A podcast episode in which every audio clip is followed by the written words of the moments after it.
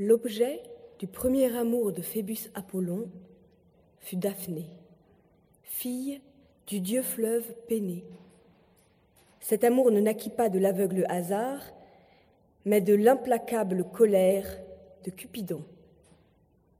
Phébus Apollon, tout enorgueilli de sa victoire sur le serpent, l'avait aperçu occupé à courber les extrémités de son arc en y ajustant la corde. Qu'as-tu donc, espiègle enfant, à faire avec des armes de héros? Celles que tu portes, c'est à mes épaules qu'elle convient. C'est à moi qui suis capable d'une main sûre de blesser une bête fauve, de blesser un ennemi, à moi qui, naguère, par d'innombrables flèches, abattit le python gonflé de venin dont le ventre, suant le poison, écrasait le sol sur une si grande surface. Mais toi, contente-toi donc avec ta torche de suivre à la piste je ne sais quels amours et n'aspire pas à des louanges qui nous reviennent. Alors le fils de Vénus que ton arc atteigne tous ses buts, soit, Phébus, le mien, c'est toi qui l'atteindras. Et sache qu'autant qu'un Dieu l'emporte sur tous les êtres vivants réunis, autant l'éclat de notre renom efface celui du tien.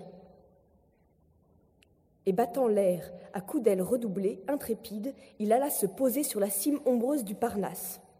Puis, du carquois contenant ses flèches, il tira deux traits, destinés à deux besognes tout opposées. L'un met en fuite, l'autre fait naître l'amour. Celui qui le fait naître est barbelé, et sa pointe aiguë resplendit. Celui qui le met en fuite est émoussé, et sa hampe de roseau n'est armée que de plomb. De celui-ci, le dieu atteignit la nymphe Daphné, fille du Péné. Mais du premier, il blessa Phébus, traversant ses os jusqu'au moelle.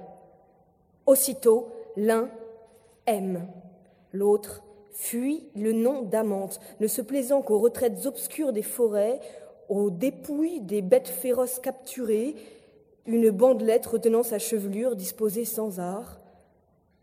Nombreux étaient ceux qui l'avaient recherchée, mais elle, repoussant leur recherche, rebelle à l'époux qu'elle ignore, parcourt les impénétrables forêts et de ce que sont l'hymen, l'amour, le mariage, elle n'a cure.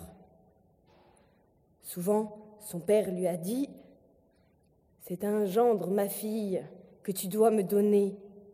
Souvent, son père lui a dit Tu dois me donner, mon enfant, des petits-enfants. Pour elle, repoussant avec horreur comme criminelle la pensée des torches nuptiales. Son beau visage se couvre d'une pudique rougeur et, se suspendant de ses bras caressants au cou de son père, Accorde-moi, Père chéri, la joie d'une éternelle virginité. Son père l'a bien accordé jadis à Diane, lui se rendit à sa prière. Mais toi, Daphné, ton charme même interdit ce que tu souhaites et ta beauté s'oppose à tes voeux. Phébus Apollon aime. Il a vu Daphné et désire s'unir à elle. Et ce qu'il désire, il l'escompte et ses propres oracles le trompent. Ainsi que brûle le chaume léger une fois les épis coupés, ainsi que prennent feu les buissons au contact du tison, que le voyageur par hasard soit en a trop approché, soit au lever du jour a laissé derrière lui, ainsi, le Dieu s'embrasa. Ainsi, de toute son âme, il brûle et son espoir entretient un amour stérile. Au spectacle de la chevelure de la nymphe pendant sans après sur son cou. Que serait-ce si elle l'apprêtait? Il voit ses yeux brillants, euh, semblables à des astres. Il voit cette bouche exquise, dont la vue ne suffit pas à son désir. Il loue les doigts, les mains, les poignets, les bras plus qu'à moitié nus, et ce qui lui est caché, il l'imagine encore plus beau. La nymphe fuit, plus rapide qu'un souffle léger, et ne s'arrête pas aux accents du Dieu qui la rappelle. Ô nymphe, fille du Péné, je t'en supplie, reste. Je ne te poursuis pas en ennemi, ô nymphe. Reste. Tu fuis, comme la brebis fuit le loup, la biche le lion, comme les colombes fuient l'aigle d'une aile tremblante, chacune devant son ennemi. C'est l'amour qui me lance à ta poursuite, malheureux que je suis.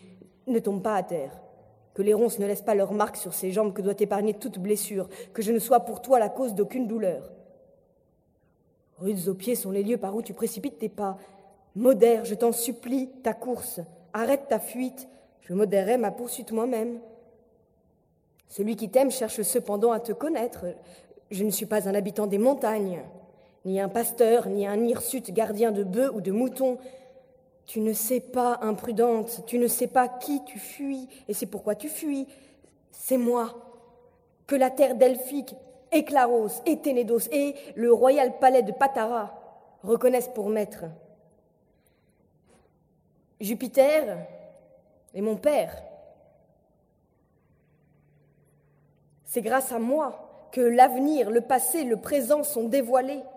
Grâce à moi, les cordes de la lyre accompagnent harmonieusement les vers.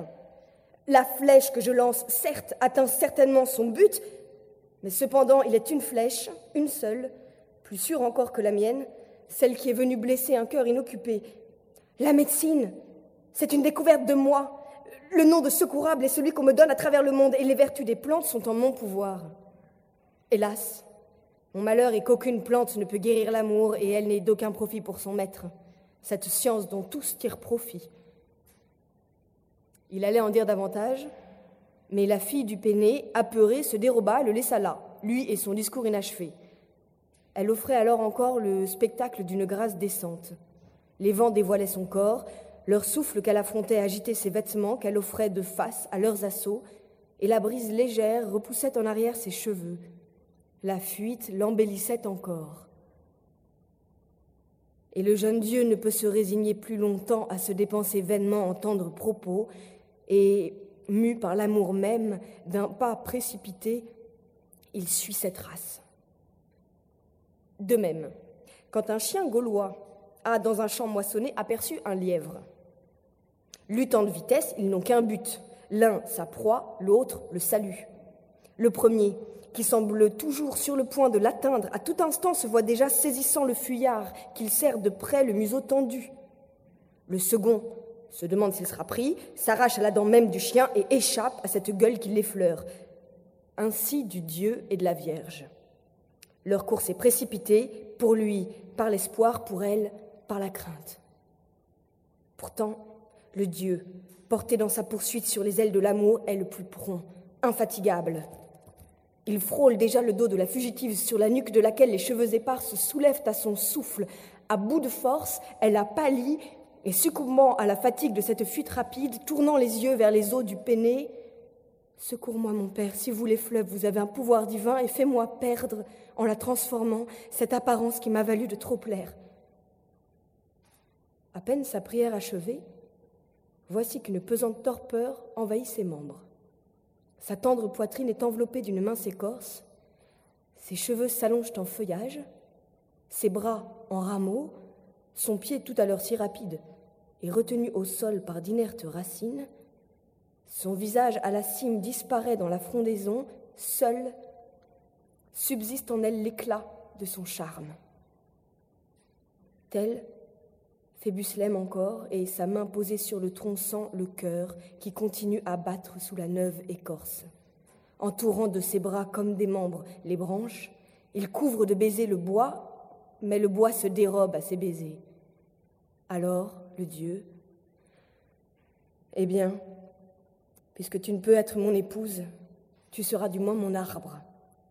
Toujours, c'est de toi que ma chevelure, de toi que ma cithare, ô laurier, de toi que mon carquois s'orneront. Tu seras à l'honneur avec les chefs latins lorsque de joyeuses voix chanteront le triomphe et que le Capitole verra se dérouler les longs cortèges. À l'entrée de la demeure d'Auguste est encore toi, laurier, qui, comme le plus fidèle des gardiens, te dressera devant la porte, et tu seras la sauvegarde du chêne placé entre deux de tes arbres. Et de même que ma tête conserve avec sa chevelure respectée des ciseaux toute sa jeunesse, toi, de ton côté, en toute saison, porte toujours la parure de tes feuilles. Il cessa de parler. Les branches qui venaient de lui pousser Le laurier fit un signe d'assentiment, et l'on eût dit qu'il avait, comme une tête, remué sa cime.